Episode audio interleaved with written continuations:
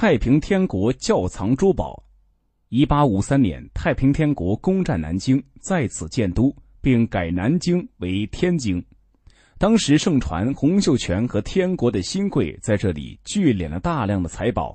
然而，一八六四年七月，天津陷落，湘军蜂拥而入，对整座天津城进行了三天三夜的搜查，却没有发现传说中的红逆之富、金银如海、百货充盈。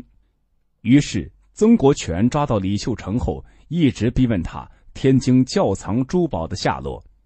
虽然李秀成最后投向曾氏兄弟。但关于太平天国天津的较金一事，终因诸多原因而被搁置。然而，有证据证明太平天国在天津确藏有较金。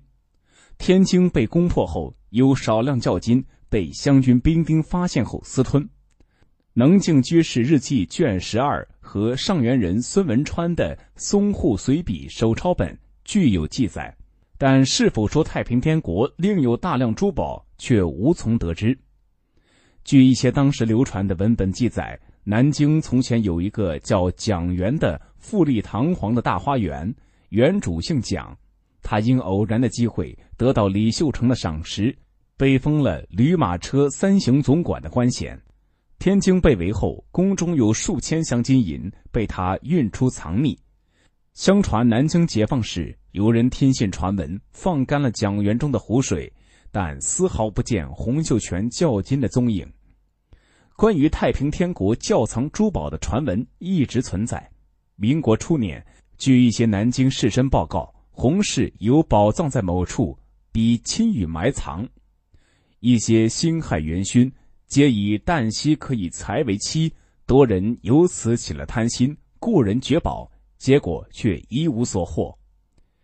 如果太平天国真有大批宝物，那么到底在哪里呢？是真如曾国藩向皇帝所奏报的，确实没有较金，还是确有较金，但被湘军掠夺殆尽？又或者更多的教金已埋藏巧妙，至今没有被人发现？这些都成了历史的谜团，至今。无人能解。